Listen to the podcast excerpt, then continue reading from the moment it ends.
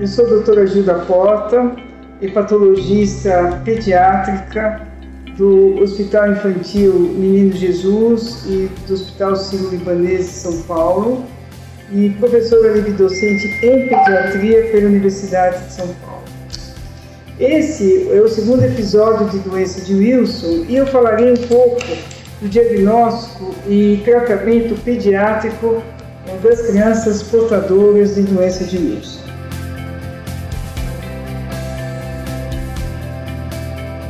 Inicialmente é uma doença rara, o senhor sabe que é por acúmulo de cobre, que já deve ter sido discutido pelo Dr. Eduardo Cansado.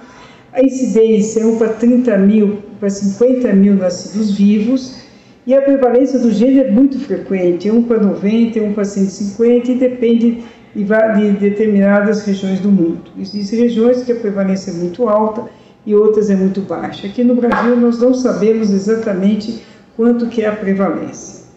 O problema das crianças é que essas crianças elas podem começar a apresentar os primeiros sintomas já a partir de um ano de idade. Mas o mais comum do uso das manifestações clínicas são acima dos 5 anos de idade. Ou seja, toda criança que tem meio um ano de idade, que apresente alterações das enzimas do fígado, que apresente alterações das enzimas do fígado, é, ela deverá obrigatoriamente constar no diagnóstico, na pesquisa laboratorial da doença de Wilson. Acima de 3 anos também, ou seja, que é mais frequente. Ou seja, uh, os pais procuram o, o, médico especialista quando, tem, quando é observado a doença de Wilson na, no exame de sangue. A maioria das crianças menores de 5 anos de idade não apresentam sintomas clínicos, ou seja, não tem icterícia, colúria, a hepatomegalia raramente observada. A presença da, da das manifestações clínicas geralmente aparece muito mais tardiamente na adolescência sob a forma de uma hepatite aguda, eh, além de ter as alterações enzimáticas, ou então, principalmente no adolescente, aquela forma fulminante. Ainda pode aparecer naquela forma de criança, na forma infantil, principalmente no final da infância, início da adolescência, uma anemia hemolítica esclarecer. E a presença de anemia hemolítica esclarecer em toda criança e adolescente sempre deve-se pesquisar a doença de Wilson, porque é uma das causas uh, não muito prevalentes, mas pode eventualmente ocorrer.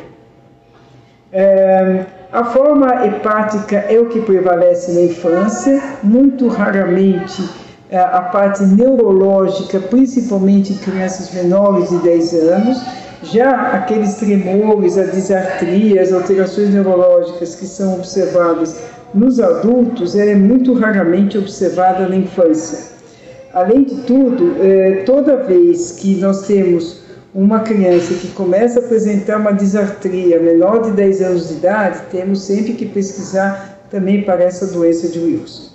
E uma outra observação, uma criança que está, um adolescente que está na escola, e que começa a apresentar principalmente é, declínio da performance escolar, alterações de personalidade, impulsividade, alterações do humor, exibicionismo sexual e comportamento inapropriado, nós sempre devemos pesquisar a doença de Wilson, mesmo que não tenha comprometimento hepático.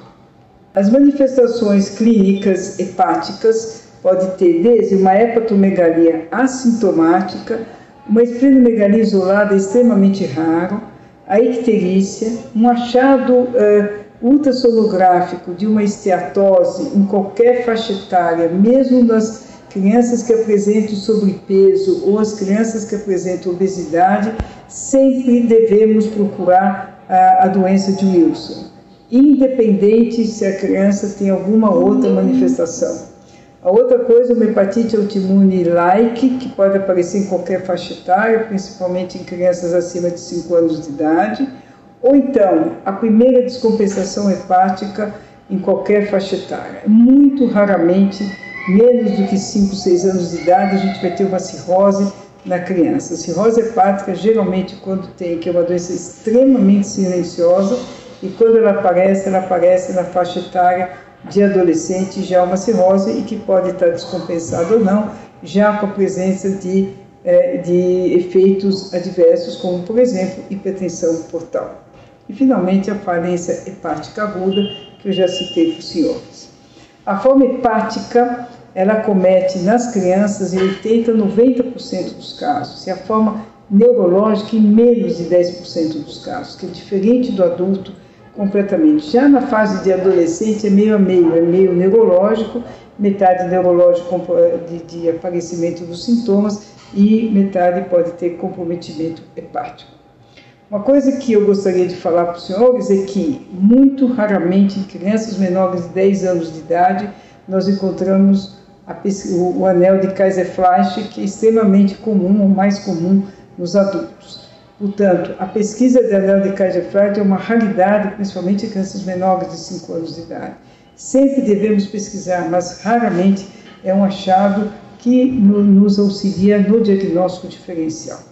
O diagnóstico diferencial, portanto, deve ser feito com todas as na faixa etária pediátrica, uma vez que você tem alterações de enzimas hepáticas com ou sem sintomas, como as hepatites virais, as hepatites, eh, a hepatite autoimune, a colangite esclerosante e algumas doenças metabólicas, que é muito raramente a gente observa, como por exemplo as glicogenoses, principalmente a glicogenose, se for do sexo masculino, a glicogenose 9A.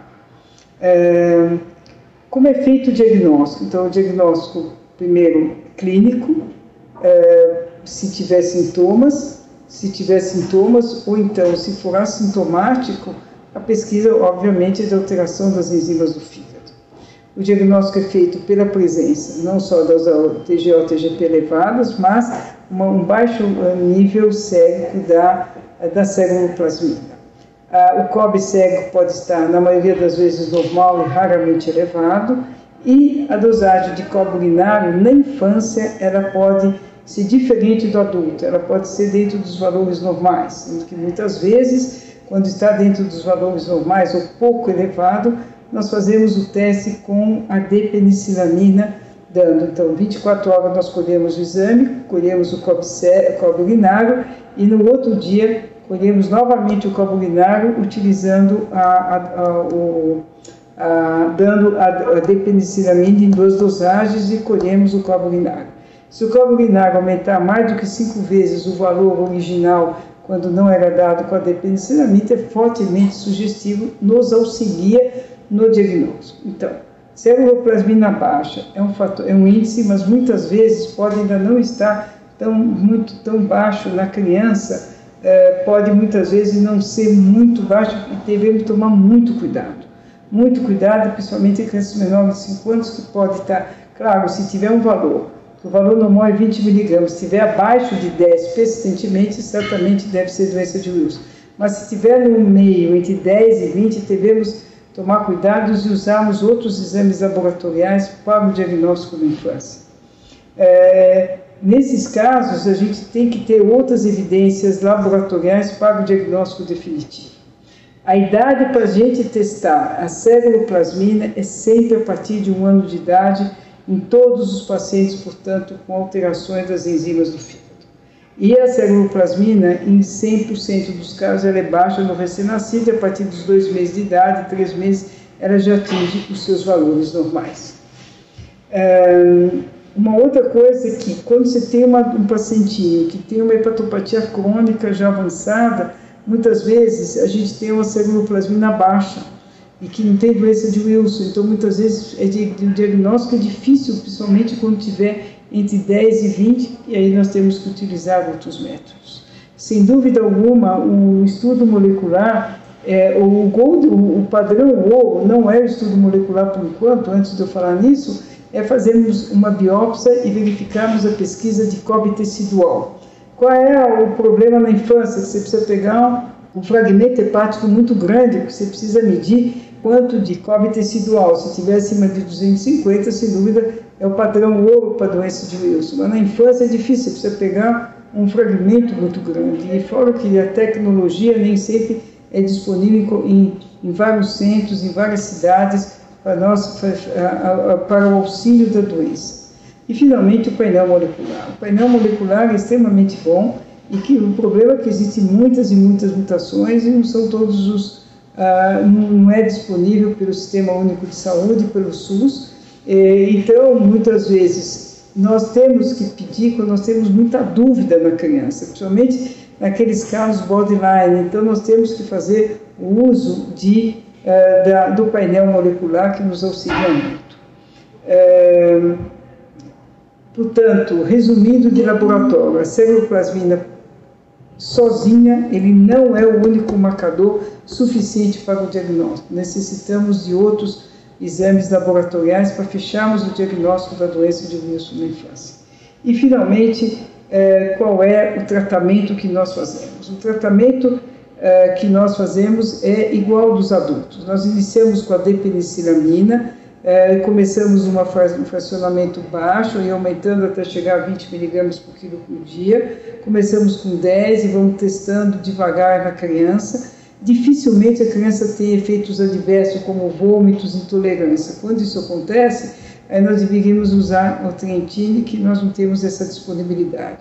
Quando a criança é totalmente assintomática, principalmente os pequenininhos, com menos de 5 anos de idade, de 1 a 3, 1 a 4 anos, que nós fechamos o diagnóstico, nós podemos utilizar o sulfato, o acetato ou o sulfato de zinco para nós utilizarmos, porque ele impede a absorção do cobre e aumenta a metalotioneína no interócito no fígado. E, a, e, as crianças toleram bem, e, e, eu já tenho experiência de várias crianças que são assintomáticas, só com alterações de enzimas, iniciando principalmente o acetato de zinco e uma diminuição substancial do, eh, dos níveis de TGO e TGP. Ou seja, ou seja, é, se a criança é totalmente assintomática e a criança é muito pequenininha, podemos utilizar esse, esse tratamento. Mas o, o tratamento inicial básico ou que nós devemos utilizar é a de penicilamina.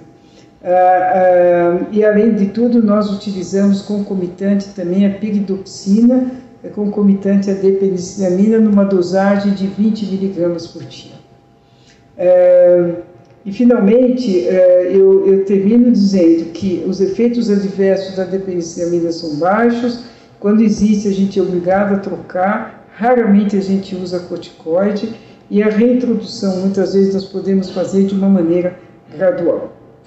É, e eu termino dizendo que a triagem familiar é extremamente importante quando a gente faz o diagnóstico numa criança, principalmente se tiverem outros irmãos. É muito importante para evitar a progressão da doença.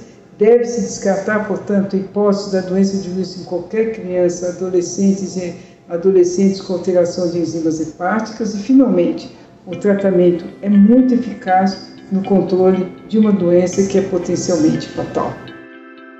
Muito obrigado.